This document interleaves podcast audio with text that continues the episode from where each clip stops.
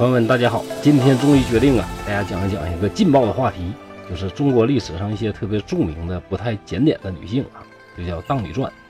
第一位呢叫文姜，这文姜这个名儿咋来的呢？因为她呀姓姜，是齐国人。齐国最开始谁呀？不姜子牙吗？所以啊，她这个人呢就姓姜。文呢是指这个人呐，挺有文采，挺有治国能力的。所以后世人呢就管他叫文姜。文姜在春秋里边是明确记载过。大家都知道春秋是鲁国人写的史书，而在鲁国历史当中对文姜的评价是非常的矛盾，是相当纠结。那为什么这个人会有这么截然不同的、非常争议的历史评价呢？刚才说过了，文姜呢是齐国人，当初周朝一统天下之后。就把姜子牙给封到了齐国。其实姜子牙是一个错误的叫法。为什么说这个说法有问题呢？后边再说啊。齐国的国君姓姜，鲁国的第一代国君是摄政的那个周公，就是什么算卦呀、解梦啊那个周公。传说这个周公和姜子牙呀都是神仙，他俩啊都能预测未来。两个人去封地之前还有这么一段对话。姜太公就问周公说：“您到了鲁国之后，怎么治理你你这个鲁国呢？”周公就说了：“那还用说？我到了鲁国之后，任人唯亲呢，谁跟我亲近，谁跟我关系好，谁跟我亲戚啊，血缘近，品质好的，我就用他管理鲁国，那将来鲁国肯定能好。”没想到啊，姜太公是哈哈大笑：“哎呀，我知道了。”我现在就扔一句话啊，未来你鲁国一定会比较弱小，为啥呢？你用人为亲呢，所以呀，这些人没有能力，国家也治理不好，未来你们鲁国呀肯定会很弱。那谁听这话谁能乐意呀？周公什么人呢？那可是非常了不起的一个人呐，制定了制定了这个周朝的礼乐制度啊，很厉害。一听啊，这个很不高兴，就说。那你说我国家弱，那你齐国将来咋治理呢？姜太公就说了：“我呀，跟你相反，我用人为贤，谁有能力，谁有水平，哎，我就用这些人。”周公一听，那你这么说，那我可有话对付你了。于是呢，就反唇相讥说：“哦，那我也知道了，未来你们齐国一定会被人篡夺掉，因为你用强人，强人呐，水平高。”能力强，那自然性格呢，那就很倨傲。慢慢的，他会功高震主。未来多少年之后，你们齐国就不姓姜了，你信不信？所谓一语成谶呢，两个人对未来的预测啊，全都实现了。鲁国呢，就从西周开始到东周，越混越小，越混越弱，直到最后啊，被楚国给灭掉了。而齐国呢，本来很强大。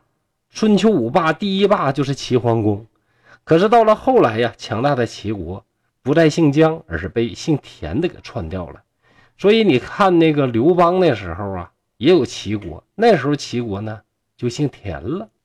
所谓履霜坚冰制嘛，你脚里边踩着霜，你就可以预测未来呀，这寒冰啊就要来了。其实预测未来并不像想象的那么难，你熟悉历史规律。明白呢？你目前所看到的、所听到这个景象意味着什么？那你也可以预测未来，这也是我们读历史啊、学历史、讨论历史的好处。好，闲话说完，回到正题儿。鲁国刚开始啊，那是周公的封地，周公摄政啊，他自己的封地能小了吗？但是到了东周之后，这个刚才也说过了，鲁国在国际间的地位不进反退，越来越弱。而齐国就非常强大，齐桓公是春秋五霸第一霸，后来晋国和楚国两强争霸，那也都得给齐国面子，也不敢把齐国怎么样。而齐国和鲁国两方在历史上纠葛非常多，都在一起嘛，那互相啊倾轧是很厉害的。有一段就跟文姜有莫大的关系。齐国这位国君呢叫齐僖公，齐僖公有两个美貌的女儿。一个叫宣姜，另一个小的呢叫文姜。这俩人啊，貌美如花，倾国倾城。齐国挨着大海，经济当然非常发达，民风就非常的开放。齐僖公的两个女儿不但貌美呀，而且在男女关系之上呢，就非常的不检点。说过很多次了啊，那古代那时候啊，大家以为人家都像孔子说的什么非礼不这个，非礼不那个，那个只是停留在什么理论上。实际人呢，可不像你们想象那样啊，一本正经的。据传长女宣姜啊，和他的舅舅有这种不正当、不正当的关系。小的文姜怎么样呢？更厉害，文姜跟他的亲哥哥两个人呢，有不正当的关系。所以呀，你看人家《权力的游戏》，你羡慕人家坦格里安家族搞兄妹恋呐、姑侄恋啥的，那没啥了不起的，咱也有啊。后来嘛，他哥就当了国君，就是齐襄公。这一对姐妹花啊，一方面他们那个美貌是闻于诸侯，另一方面关于这个方面男女关系上来讲啊，也是非常的文明。这就导致了这些贵族啊，又喜欢他们的美貌，又忌惮他们这个名声，心里都有点障碍。当时天下呀，齐国还不算特牛呢，这个时候特牛的是谁呀？是郑国。春秋前期嘛，郑国非常强大。当时有一个郑庄公，历史上称小霸。春秋五霸里边没有郑庄公，但是在五霸出现之前，那郑国的小霸郑庄公是最厉害的。郑庄公有俩儿子，一个叫郑忽，一个叫郑突。伟大的郑庄公的儿子啊，这两位都非常有才华，你就跟大伙看那个童话故事里边的王子一样。英俊潇洒，文武全才。当时人呢都这么想。你说这对公子哥啊，配齐国那一对姐妹花，那多好啊！这真的是神仙的两对情侣。有一次，这齐国呀遭受了外来的入侵，很危险。郑国作为一个小霸，小弟有事得出头啊，就派他的儿子郑户去救齐国。齐僖公一看郑乎，哎呀，这小伙长得帅呀，有才华呀，重要的是背景强大。未来这小伙成为郑国的国君，要是我家姑爷，那咱齐郑两国那关系这么铁，那多好啊！得，我姑娘呢就要嫁给他。于是啊，就跟这个郑乎啊商量，要把自己二女儿文姜嫁给他。结果这郑乎呢就不太委婉的给拒绝。当时人说话都特委婉，拐一百个弯都高评，就是都很好的评论人家，说自己这不好那不好。结果这郑乎说啥呢？他说呀：“哎呀，你齐国是大国，咱郑国一个小国，我呀高攀不起。你这儿还有一个成语叫啥呢？叫齐大非偶。齐大非偶这个成语不常用，意思是啥呢？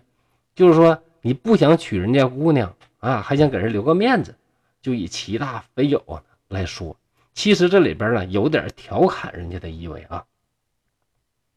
为啥不喜欢人家貌美如花的姑娘呢？那大家都知道啊，水性杨花嘛。这少年英雄心里边能装下那呼伦贝尔大草原吗？对吧？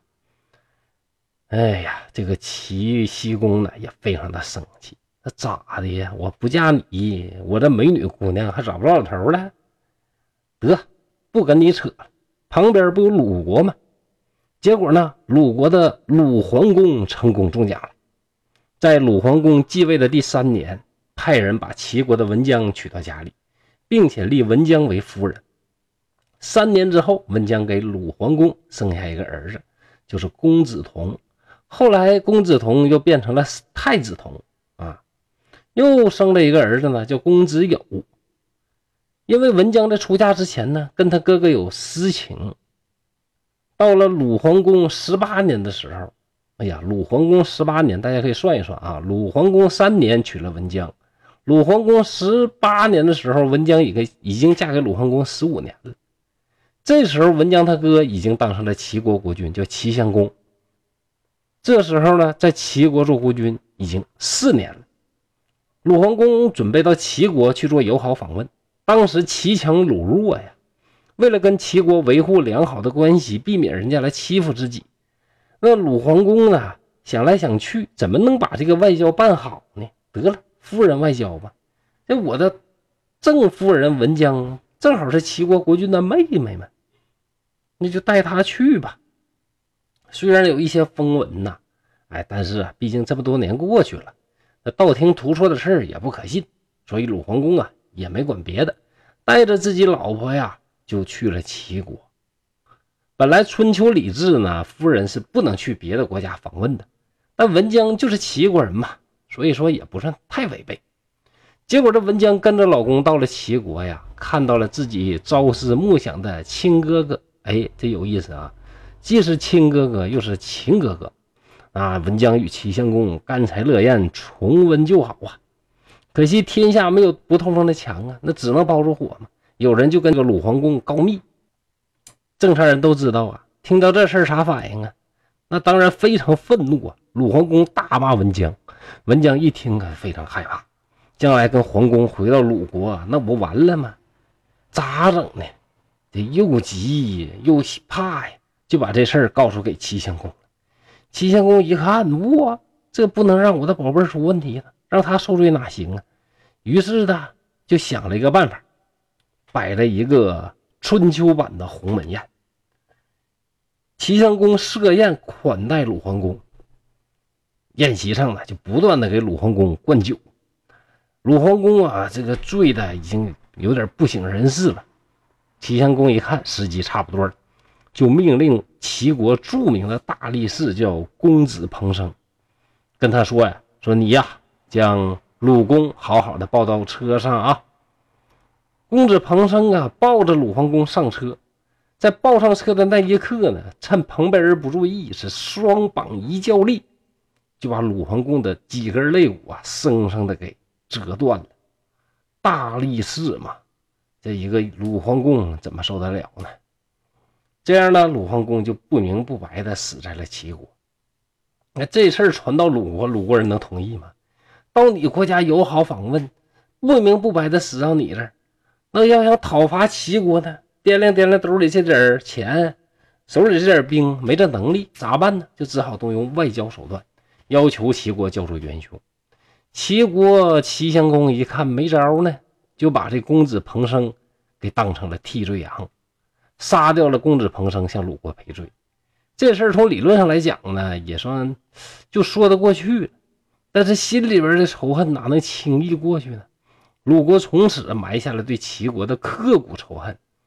事儿过去之后，文姜是再也没有办法回到了鲁国，就在齐国长期的居住。这样呢，就跟他的亲哥哥齐襄公两个人又经常在一起相会。后来呀，世事变迁，这个事儿淡化之后，文姜回到了鲁国。哎，他在自己的封地，这个封地距离齐国很近啊。那即使在这儿呢，他还是跟齐襄公两个人呢经常相会。看来虽然他俩啊属于这种，呃兄妹之间乱伦的关系吧，但也确实也算是真爱吧。真的，真的感觉呀，《权力的游戏》里边很多情节都是抄《春秋》里边的啊，也不知道啊是不是马丁老爷子啊确实看过《春秋》这本书啊。齐襄公去世之后，文姜在作风问题上啊，基本上再也没有什么不良记录了。他一直待在封地，遥控指挥后来自己的儿子鲁庄公。鲁庄公很有名啊，曹刿论战大家都看过，跟谁论的呢？就是跟这个鲁庄公啊。文姜虽然说生活上有点不太检点吧，但是治国理事方面展现的那叫淋漓尽致啊。正是由于他辅佐鲁庄公励精图治，把鲁国带上一个小高峰。在齐国小白成为齐桓公之后，到宋襄公瞎折腾那么一段时间。鲁国是长袖善舞，左右逢源，借助齐国的力量，各种摘桃，各种锦事偷摸跟他发展地盘。在这过程当中，文姜起到了很大的作用。有才华曰文，姜姓，女性在春秋时候没有自己的名字，这就是文姜这个名字的由来。文姜虽然说他治国理政的能力。在浩瀚的几千年历史当中，并不算文明，他的淫荡程度呢，也不过如此。但是啊，由于时代比较早，所以把它归到《荡女传》当中的第一位，想必大家不会有什么意见。好，今天的故事呢，就到这里，谢谢各位。